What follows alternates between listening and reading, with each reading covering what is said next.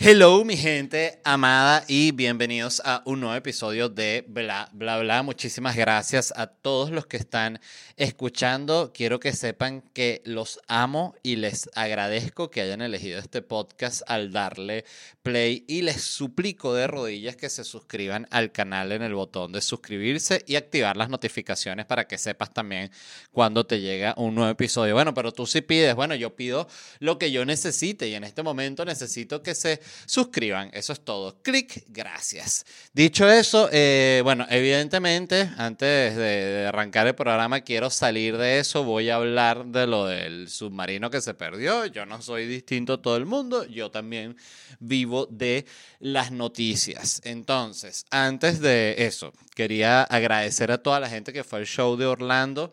Estuvo espectacular, estuvo agotado. Me presenté en un lugar que se llama el SAC Comedy Lab, que yo pensaba eh, inicialmente que era como un, como un bar de comedia. Y sí es un bar de comedia, pero es en formato teatro, no es formato mesas como el improv o como el, el oye, todos los otros, pues.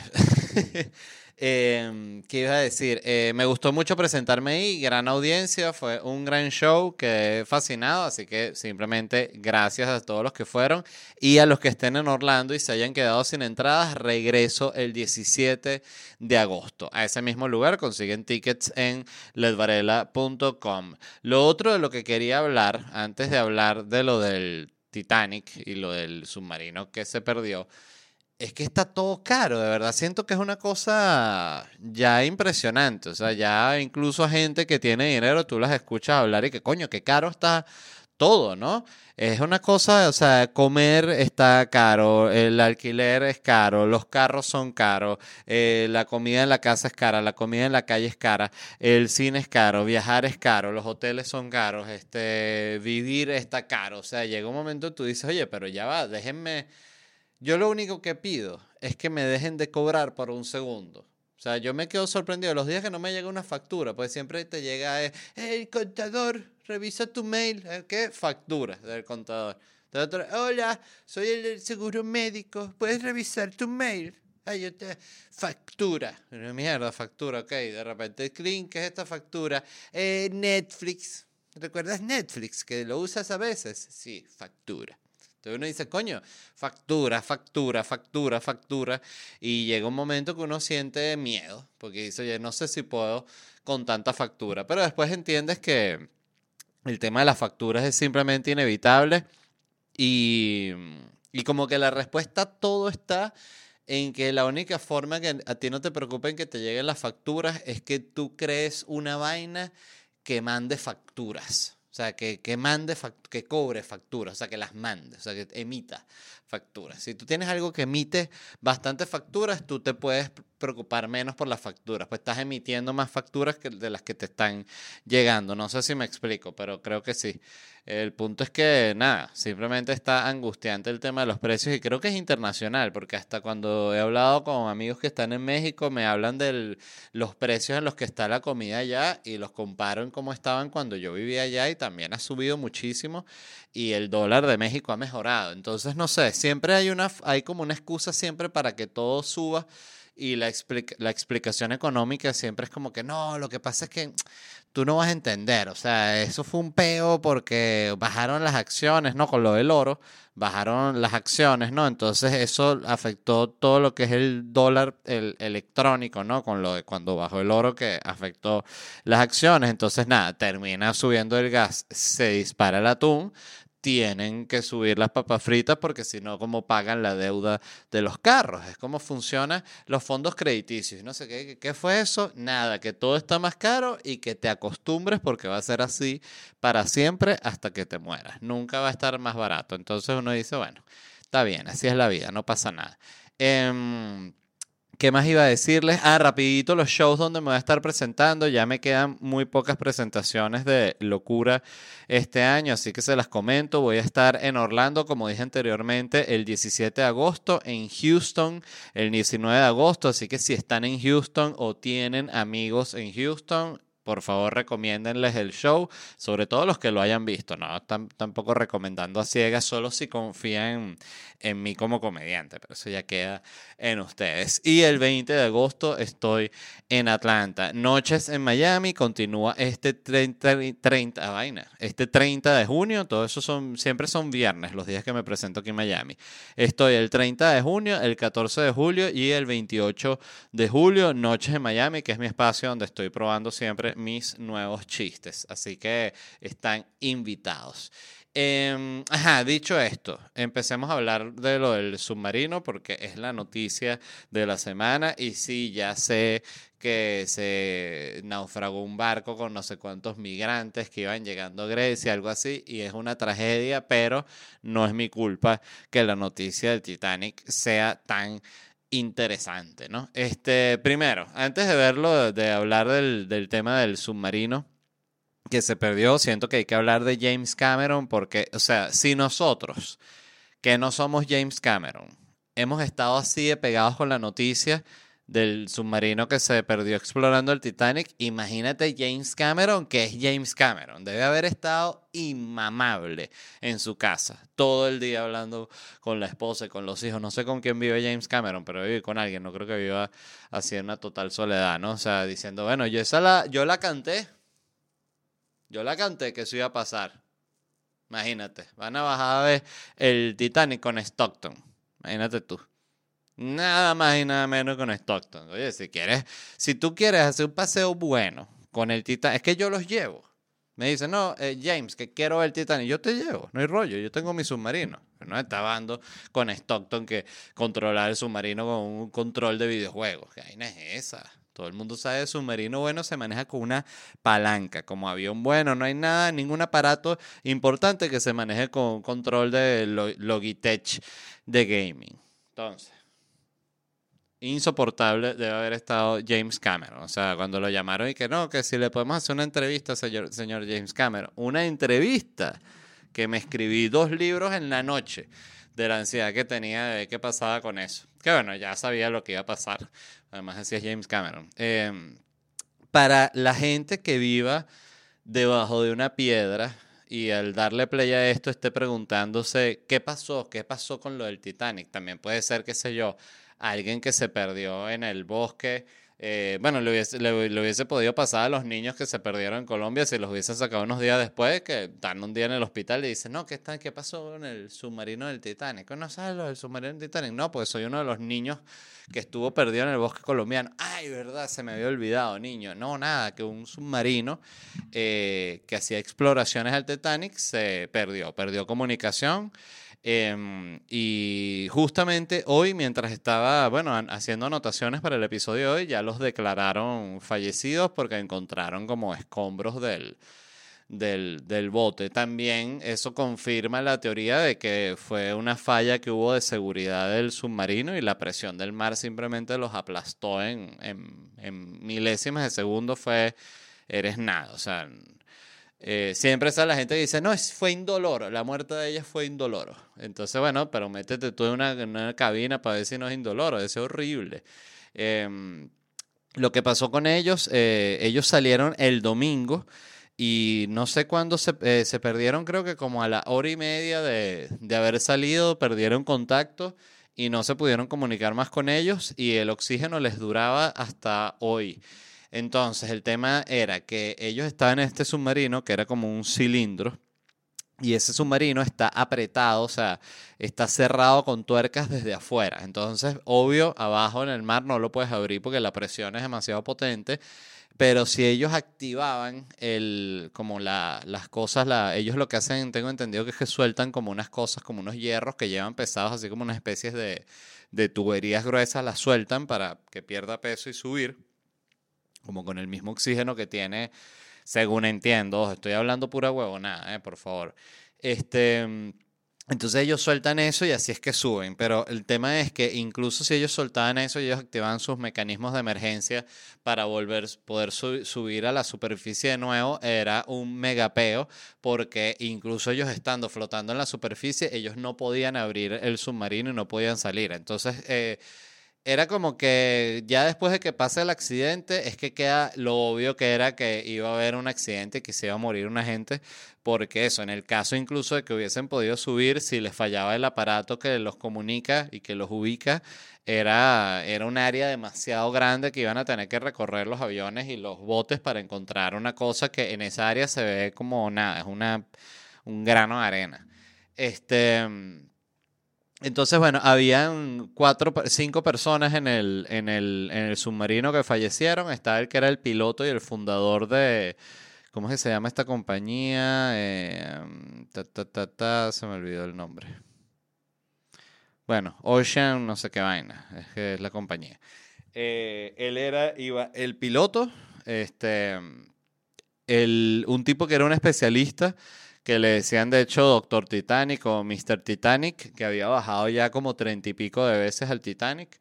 Yo me imagino que él se lo llevaban así como cuando tú tienes un guía turístico, o sea, ya como porque el ticket dentro de este submarino costaba 250 mil dólares. Entonces siento que capaz, no sé, porque si este tipo ha bajado ya 33 veces, no creo que haya pagado 250 mil dólares, que 250 mil boles, decir, 250 mil dólares cada vez que baje. Creo que capaz tendría algún acuerdo como que cuando queda un puesto que mira, no te quieres bajar y das el tour allá abajo, te cobras 20 mil dólares. Pues ya si el ticket te cuesta 250 mil, el guía turístico te puede costar 20 mil tranquilo, ¿no? Digo yo aquí haciendo, especulando. Eh, el otro pasajero era un multimillonario y el otro pasajero era otro multimillonario con el hijo, que ese fue, me dio un poquito de lástima. La historia, bueno, la, historia es, aterradora eh, lo que vivió esa gente, o sea, como haya sido, es aterrador porque, o sea, si ellos tuvieron, además los consiguieron abajo, significa que ellos bajaron eh, hasta, hasta, pues los consiguieron de hecho cerca del Titanic, eso significa que ellos bajaron. No sé si es que los tipos ya estando bajando y estando sin ningún tipo de comunicación habrán dicho, bueno, qué coño, ya vamos a ver el Titanic y después intentamos subir. No sé cuál habrá sido el, el razonamiento porque tengo entendido que perdieron la comunicación hora y media luego de salir y tardan creo que cuatro horas en llegar abajo o más.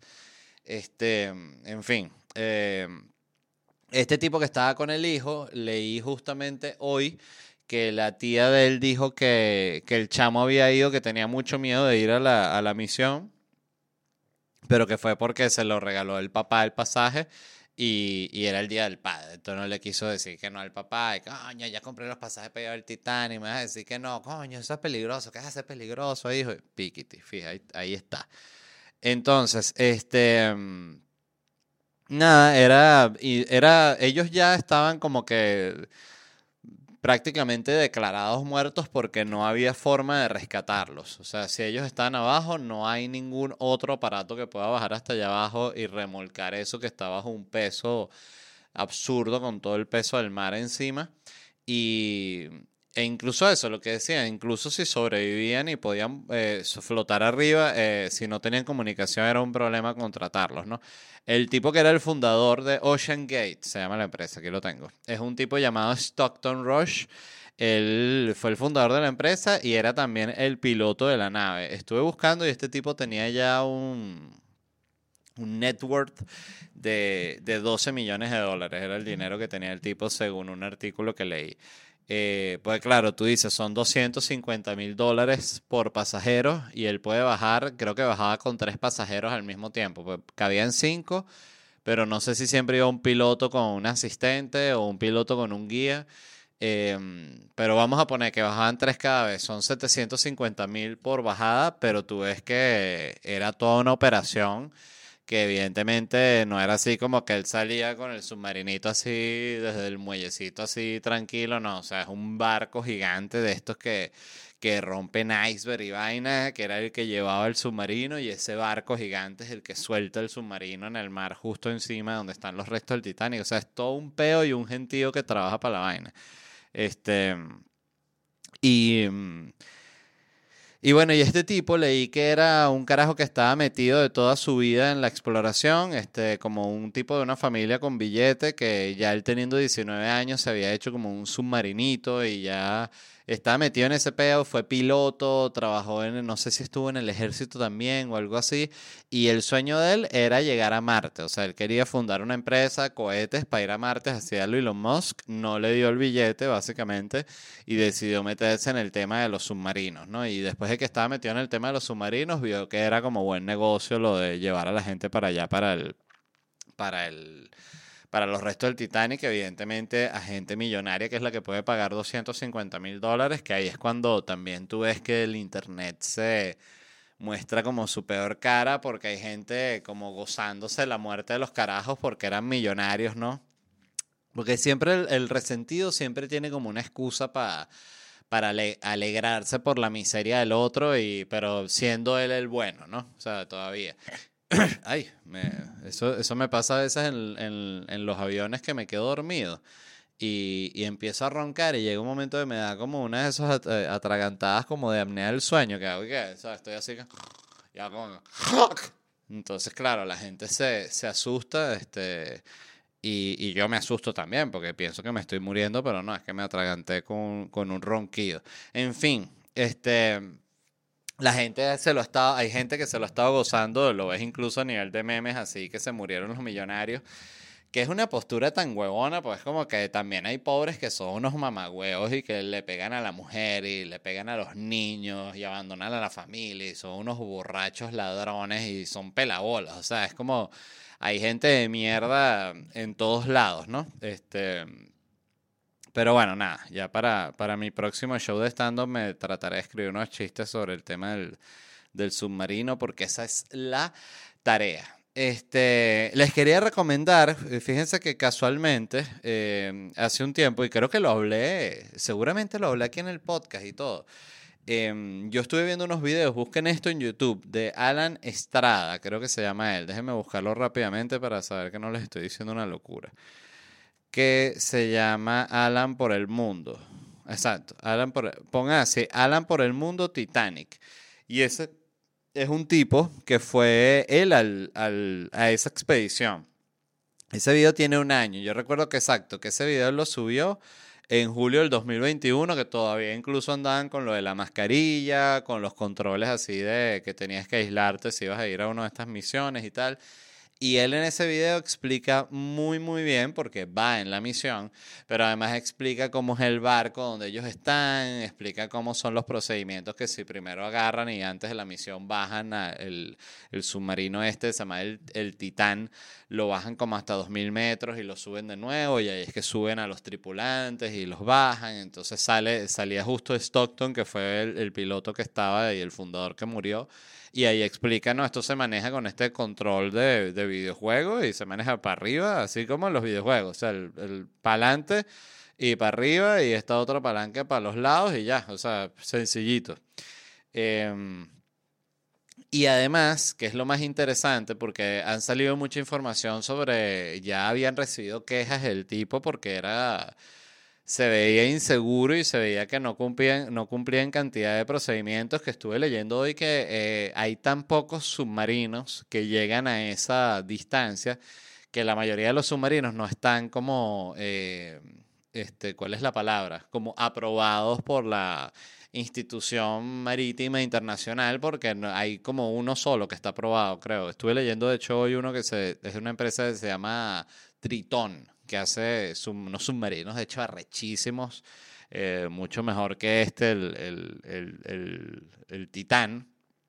Y, y tú ves que durante el video que hace este youtuber mexicano Alan Estrada, ellos tienen problemas ahí en esa bajada al Titanic. O sea, que los carajos llega un momento que están, literal, tienen dos problemas en un momentico, lo pueden ver en el video que primero pierden la comunicación y el piloto, que en este caso no es Stockton, Stockton es el que está como en la prueba, aquí es otro piloto, eh, el piloto pierde comunicación. Entonces ellos tienen que estar una hora eh, esperando recibir comunicación y si en una hora no han retomado comunicación, ellos abortan la misión y tienen que subir.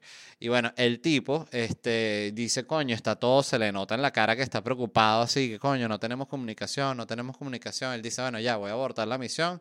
Entonces que suelta los balastres, creo, algo así que se llama, que son los, como les digo, los tubos estos que hacen peso para que el, el bicho empieza a subir. Entonces él dice, voy a soltar uno. Entonces el tipo este, justo el que llaman Mr. Titanic o Doctor Titanic, está como viendo para afuera, viendo la cámara que, que enfoca por donde salen los tubos.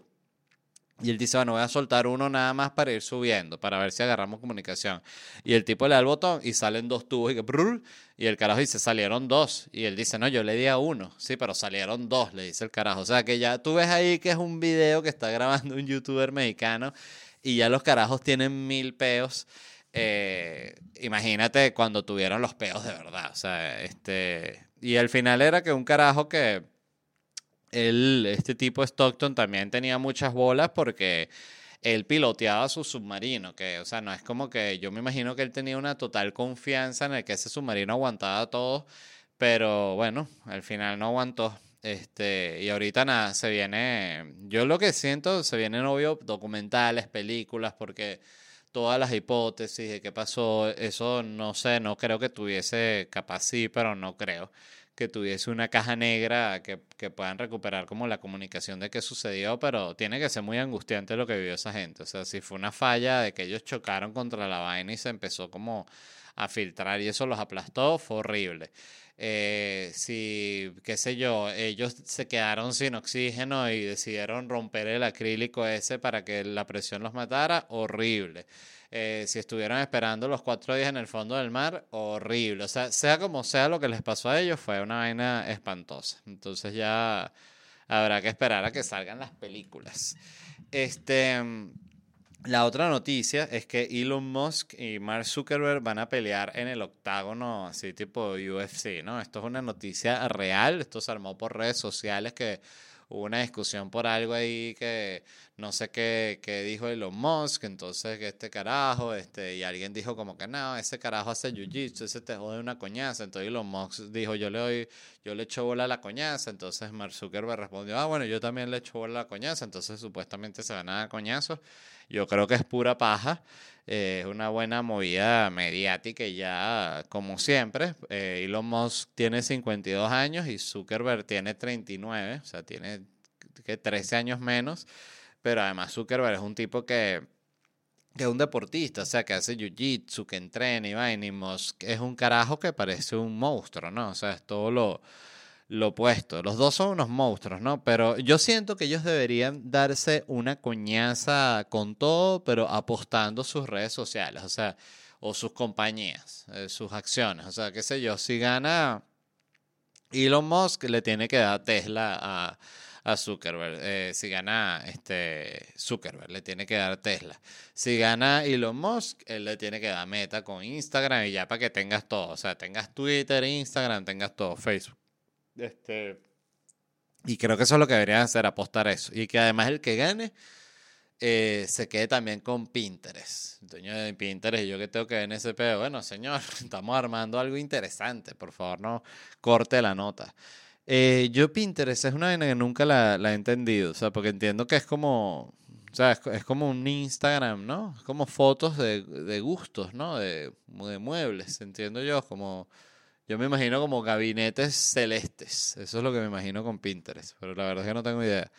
Em, a mí me parecen muy locas estas noticias porque parece que son esas noticias que tú dices, bueno, definitivamente estamos viviendo una simulación o, o esta es una de esas líneas del multiverso que son todas locas. Em, por cierto, vi la película de Spider-Man, no sé si lo, si lo hablé aquí, creo que sí.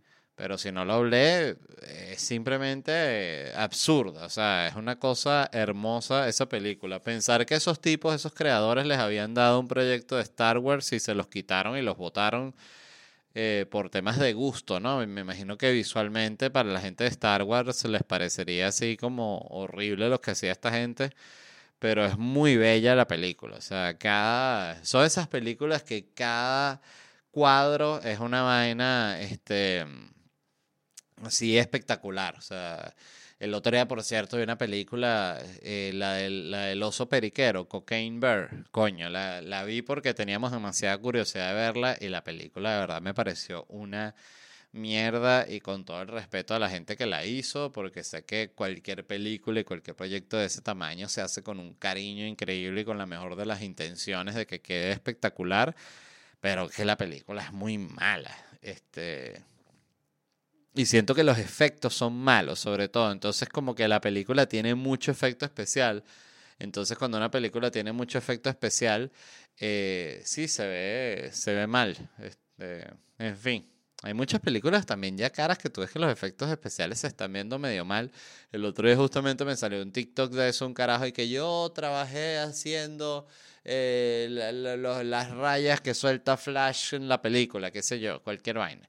Y él contaba que era que, que las películas le ponen, les ponen como un precio, cotizan como por toma, o sea, cuántas tomas con, me imagino que tomas son shots, ¿no? Como cuántos cuadros, si son 60 cuadros por segundo, no sé cuántos cuadros por segundo corre una película de esas, cuántos efectos va a tener. O sea, entonces cobran y son, mira, son 2.000 tomas con efectos especiales o son 150 tomas con efectos especiales. Entonces, en base a eso, la, la agencia de efectos especiales presupuesta, pero dice que, claro, que el problema era que eh, habían tomas que sí tienen efectos especiales, pero es que si una batalla donde hay ocho superhéroes peleando al mismo tiempo y hay otro efecto especial donde era simplemente poner como una lluvia o un vapor que sale de una alcantarilla.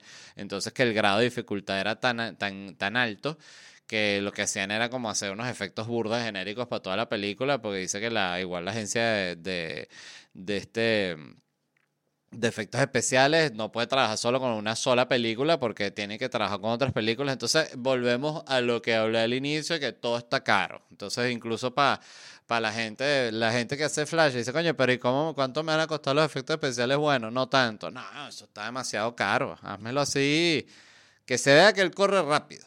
O sea, puedes hacer esto que sí, vale, eso lo hacemos rapidito. Bueno, ese, bastante ese. Ese que hace así, ese, ese mismo, y ya, listo. Sale la película. ¿Cuándo sale la película? Entonces, son noticias como del multiverso, es lo que les quería decir con la noticia de Elon Musk y, y Mark Zuckerberg, ¿no? Es como una noticia. Jeff Bezos se cae a coñazos con un Rottweiler o Messi es mordido por Rottweiler, que eso sí me parece una noticia más improbable porque siento que Messi tiene como una energía tan pura que no creo que ningún perro lo muerda. O sea, siento que el perro lo ve y en sus ojos lo ve como un igual, ¿no? Como que ah, eh, él es un perro también, ¿no? O sea, él no es un ser humano. Eh, ¿Qué otra noticia en el multiverso? James Cameron atrapado en el fondo del mar. Bueno, eso no, no, pare, no va a pasar. Yo creo que nunca. Pues James Cameron es demasiado precavido, que de hecho todo esto del Titanic me ha hecho, me ha provocado ver de nuevo la película esta que se llama como que Deep Sea, una vaina así que es la película sobre que James Cameron baja al punto más bajo del mar porque él está obsesionado. De hecho, la película, ese documental, arranca con una escena en la cual como es como una de estas un reenactment, ¿no? De una representación de la niñez de James Cameron. Y en esta representación de la infancia de James Cameron está el niño que hace James Cameron con un frasco así como de estos de, de vidrio, pero de ketchup Heinz, de estos de gigantes, ¿no? Eh, como para perro calentero y así. Entonces el pote tiene como arena hasta la mitad y está agarrado con unas cuerdas como de un peso y de toda otra cuerda, y él agarra y mete un ratón dentro de la vaina y cierra la tapa, y desde un puente él mete ese ratón en un pote vidrio con una, con una arena, con un peso para bajarlo como, como creando su primer submarino con un ratón, evidentemente, ¿no? Pues así son los humanos. Que agarran y que, mira, crea este cohete, está bello, y el perro y que coño, ¿y ese para dónde va a ir? Para la luna. Coño, está bien arrecho. Tú sí eres inteligente. Sí soy, perro. Yo creé este cohete y todo. Ah, ¿y quién va a ir para allá? Tú mismo. ¿Y el perro cómo? Tú mismo, tú mismo vas en el cohete. Ah, ¿y cómo me regreso? No, no te regresas. Eso es para que veas allá bien bonito. El perro que, wow, qué cagada. Entonces, este no sé, no, no creo que James Cameron quedara atrapado en el fondo del mar porque es muy precavido y lo pueden ver en el documental, que además él baja él solo, que me parece una locura. Eh, me parece que tú tienes que ser medio un psicópata para en serio meterte en una cápsula y bajar hasta el fondo, literalmente el fondo del mar. Este, ay que James Cameron creo que hasta ha descubierto especies animales y todo. O sea, eso es un. Eso sí es algo que no puede decir ni Tarantino. De Tarantino no ha descubierto mierda. Eh, Scorsese tampoco. O sea, es solo este.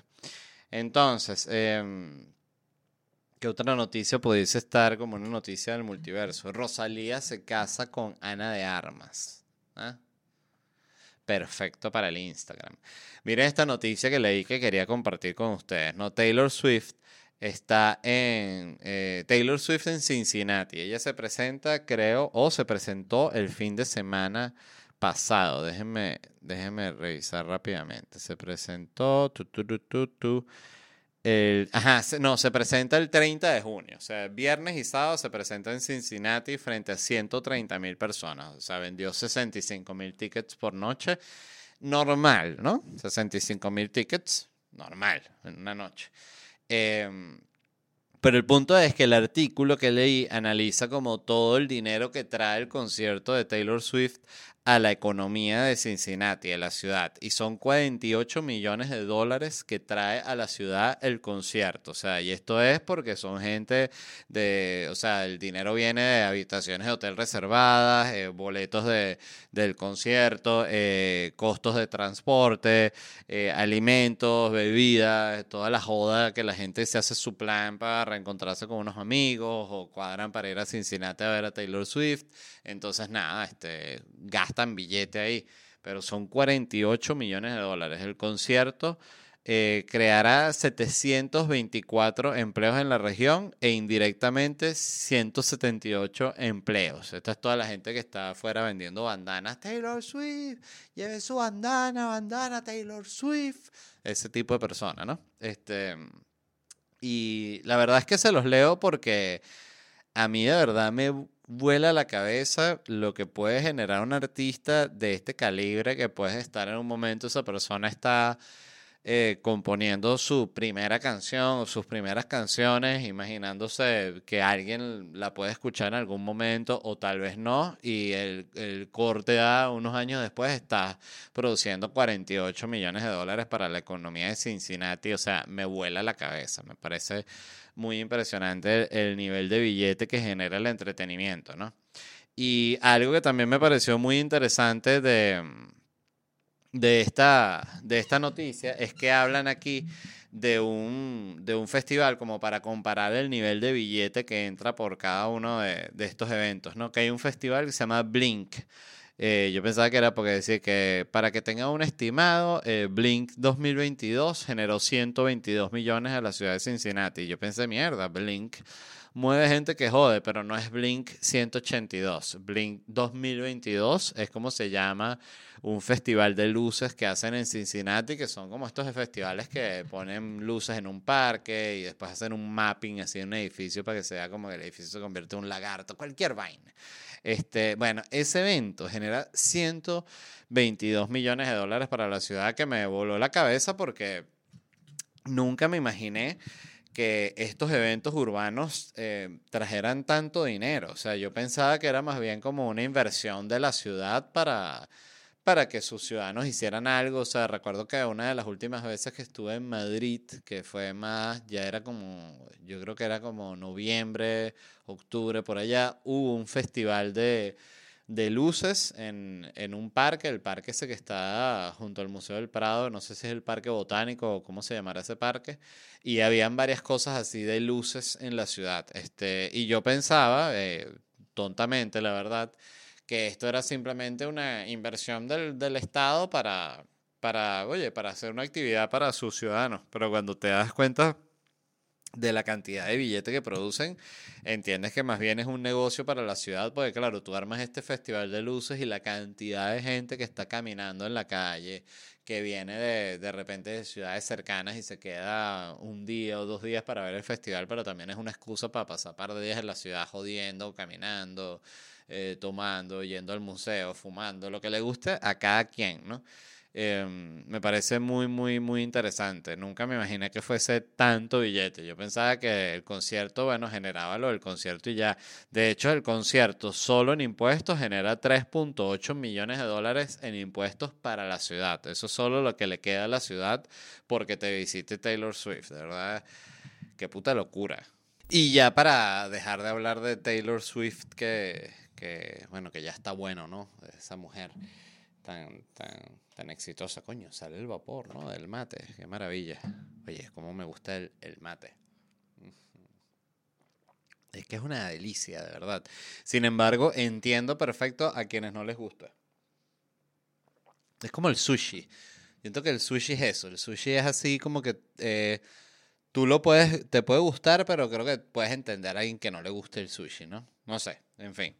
Eh, quería hacerles unas recomendaciones. La primera es de videojuegos que mm, siempre me gusta hablar mucho del tema de los videojuegos para niños, porque desde que Angélica y Luna entraron en mi vida, que yo empecé a jugar videojuegos con Luna, me di cuenta primero que, que la mayoría de los videojuegos actualmente los hacen para adultos, que siempre hablo de este tema, pero cuando yo era un niño los videojuegos se hacían para niños y ahorita los videojuegos se hacen para adultos. Em, también que claro, cuando salió el videojuego era como una novedad y se, se mercadeó más, más para el niño y ya desde hace tiempo que tuvo una pegada durísima con el, en el, con el, adulto, considerando sobre todo que ya hay gente que eso, que es de que creció durante los 80, o sea que están ahorita en los 50 años y crecieron con con videojuegos. Pero el punto es que mm, al principio, cuando empecé a jugar con ella, me costaba mucho conseguir juegos que ella pudiese jugar por sus habilidades motoras de que era una niñita. Entonces me di cuenta primero que Nintendo es la marca que sigue teniendo juegos para niños que son disfrutables por los niños, pero también por el adulto, pues son dinámicos y son una belleza de diseño. Eh, ahorita estamos terminando de jugar uno que se llama, eh, el, el nombre porque tiene unos nombres, New Super Mario Bros. U Deluxe. Ese es el nombre completo. New Super Mario Bros. U Deluxe. Es una belleza, es un juego así en 2D.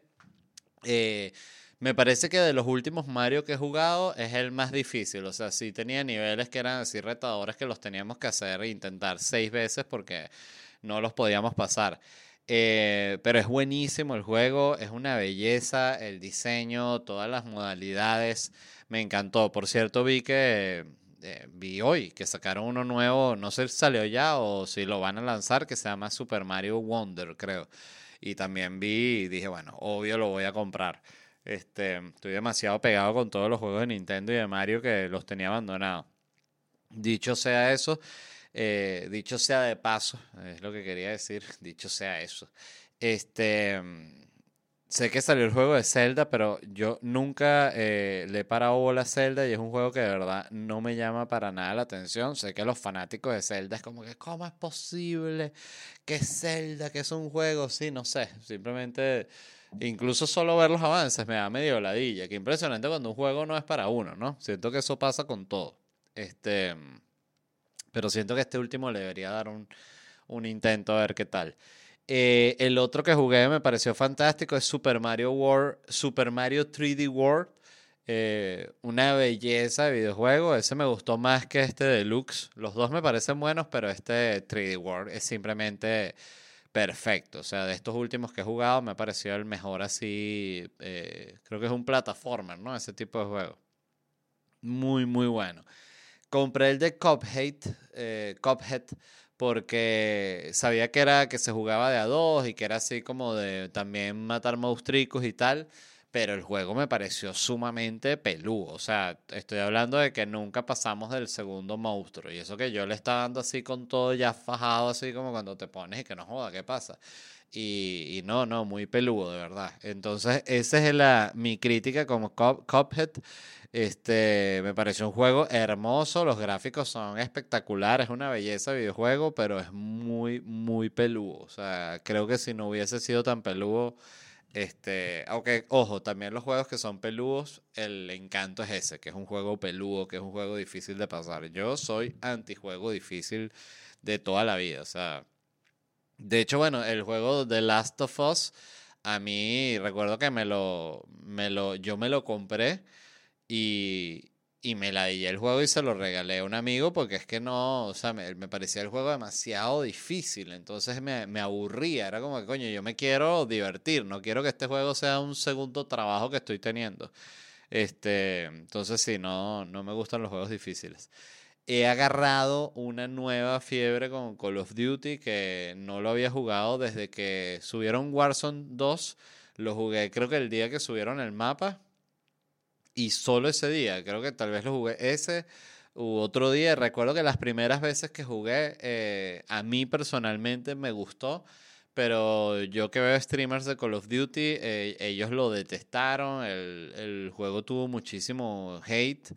Pero siento que ya como que se equilibró un poco, o sea, como que mejoraron ciertas cosas del juego que las habían complicado innecesariamente y siento que agarró de nuevo. Y de hecho ahorita estoy jugando mucho las misiones del multiplayer que yo nunca jugaba eso. O sea, estoy este, eh, mejorando las armas y todo eso y la verdad gozo una bola con el juego. Tenía mucho tiempo sin que me diera una fiebre de Call of Duty y ya, y ya regresé. Pero bueno, como dijo el otro día un amigo, que no hay persona más fiel a Call of Duty que yo. Y la verdad es que sí, sí, me considero que soy muy fiel al juego. Porque incluso en la. incluso cuando lo he dejado de jugar en la computadora, sigo viendo a los streamers de Call of Duty. Es lo que más me gusta ver cuando veo Twitch. A mí no me gusta ver que si Ibai ni nada de esas vainas me dan ladilla. O sea, eh, veo puro streamer de Call of Duty. Eso es lo que a mí me gusta y me, me calma la mente, ¿no? Cada uno tiene como su vaina. Qué, qué, impresionante, lo he dicho un millón de veces, pero me parece tan fascinante que ver a alguien jugar un videojuego me pueda gustar tanto, porque cuando salió me parecía algo tan absurdo.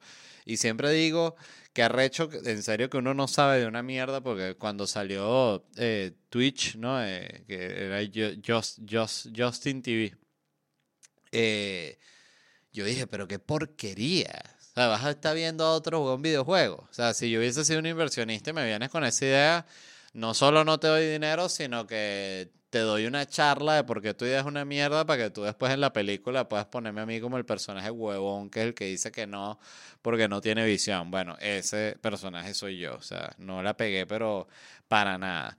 Y la última recomendación que les tenía es una serie que ya he visto, pero la estoy viendo de nuevo, que se llama Unbreakable Kimmy Schmidt. Eh, de nuevo, soy fan de las series de Tina Fey, porque Tina Fey es una mujer que escribe comedia, o sea, comedia de verdad, o sea, te puede no gustar porque es muy caricaturesco o por el ritmo, me parece que en las series de ella el ritmo de los chistes y de la comedia puede ser un poquito frenético al punto de cansar, pero está escribiendo chistes, o sea, yo siento que algo que tienen los comediantes y que es muy común es que el, el comediante, justamente por ser un payaso, tiene mucha inseguridad. Entonces tú ves que es muy común, y eso tú lo ves en la carrera de comediantes bestiales como Jim Carrey o Steve Carell, que ellos querían ser respetados, o sea, no les bastaba con el respeto que tenían por su carrera de comediante, sino querían ser respetados en el mundo serio, así literalmente en el mundo serio, que es el mundo del Oscar, el mundo de los premios, que nunca en su puta vida le va a dar un premio a un comediante, ¿no? Este, sí los dan, pero con, muy pequeñas excepciones. Eh, lo que es comedia y terror no es considerado como arte, yo siento que casi nunca. Este, pero es interesante porque tú ves, y yo siento que, creo que Steve Carell es el ejemplo perfecto, que es un carajo que dejó la comedia para buscar una carrera totalmente seria de actuación. Y la verdad es que, o sea, estoy hablando mierda y estoy criticando por criticar, me gusta hacer la acotación, pero siento que uno lo sigue recordando es por las comedias. Uno sigue eh, viendo su aporte al entretenimiento como la comedia. Y puede hacer la película más seria, que le ponen maquillaje y es el tipo raro, intenta ganarse el Oscar. Y no va a ser tan arrecho como Virgen a los 40, no va a ser tan arrecho como el pequeño personaje que él tiene en, en Todopoderoso. O sea, y lo mismo con Jim Carrey. O sea, tú ves las películas buenas de Jim Carrey, comedia. Y obvio hizo eh, El Eterno Resplandor de una mente, tal. Todo eso chévere, muy bonito. Pero creo que que a veces el comediante incluso medio asesina su carrera en, en esa búsqueda de ese respeto que yo personalmente no, o sea, entiendo de dónde viene, pero también me parece como muy loco que si tú, o sea, ¿por qué estás tan obsesionado con que te respeten y te vean como una figura respetable cuando literalmente elegiste ser un payaso? O sea, es como que, bueno, si no querías ser un payaso, hubieses elegido otra vaina, hubieses estudiado, no sé, trabajo social, cualquier mierda, hubiese sido un maestro, alguien que, que la gente va a, a, respetar o debería respetar. Pero bueno, no sé, es simplemente como una manera de ser de los comediantes. Yo, como les digo, eh, entiendo muy bien de dónde viene, pero yo personalmente creo que el comediante se debe a la comedia y ya. O sea, y siento que el respeto al comediante viene cuando hace buena comedia, no cuando hace otras mierdas que sin que tenga nada de malo hacer otro tipo de proyectos, ¿no? Simplemente, como les digo, hablando mierda y ya. Entonces, dicho eso, eso es todo por hoy. Se les quiere muchísimo. Gracias a todos los que estuvieron escuchando. Les repito rápidamente dónde me voy a estar presentando. Voy a estar en Miami este 30 de junio, así que si están en la ciudad están invitados a Noche en Miami. Y también estaré el viernes 14 de julio y el viernes 28 de julio. Siempre a las 9 pm, siempre los viernes, siempre en Miami, Noches en Miami. Y las últimas fechas que tengo por ahora de locura stand-up comedy son Orlando el 17 de agosto, Houston el 19 de agosto y Atlanta el 20 de agosto. Dicho eso, se les quiere mucho, nos vemos en unos días, gracias por escuchar y bye.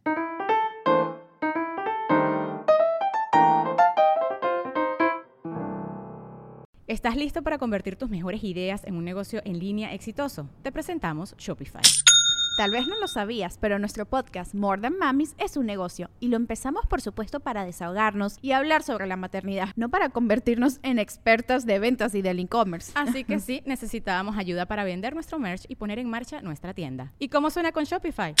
Llegó otra venta. Shopify es la plataforma de comercio que está revolucionando millones de negocios en todo el mundo. Ya seas un emprendedor desde tu casa o desde donde sea, Shopify es la única herramienta que necesitas para iniciar, administrar y hacer crecer tu negocio sin dificultades. Con Shopify puedo gestionar pedidos, envíos y pagos desde cualquier lugar, brindándote toda la información y estadísticas de tus ventas al detalle. Regístrate para un periodo de prueba con tan solo un dólar al mes en shopify.com barra sonoro, todo en minúsculas Ve a shopify.com barra sonoro para llevar tu negocio al siguiente nivel. Shopify.com barra sonoro.